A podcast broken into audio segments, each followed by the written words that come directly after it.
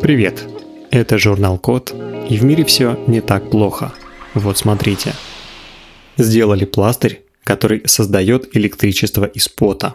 Сейчас все больше людей постоянно пользуются носимыми электронными устройствами, например, умными часами, фитнес-браслетами и датчиками пульса для занятий спортом. Всем этим устройствам по-прежнему нужны аккумуляторы. Но с аккумуляторами такая история. Их производят, меняют или подзаряжают, а потом не всегда правильно утилизируют. Получается не очень экологично. В Массачусетском университете в Амхерсте, в США, придумали такое решение.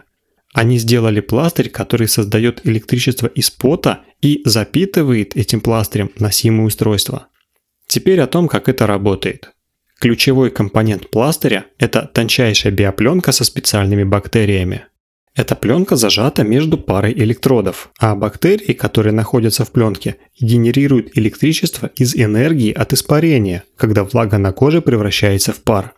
Самое классное здесь то, что для этого бактериям даже не нужно быть живыми, чтобы выполнять свою работу. Именно поэтому пластырь полностью безвреден для человека. Биопленка и электроды заключены в полимерную оболочку, так что пластырь легко может приклеиться к коже и не доставляет неудобств при ношении. Любопытно, что пластырь может производить больше энергии, чем аккумулятор такого же размера. При этом биопленка изначально разряжена, так что пластырь не использует полученную энергию для подзарядки. Во время испытаний от такого пластыря успешно запитали небольшой ЖК-экран. Если увеличить размер биопленки и пластыря, получится запитывать устройство побольше.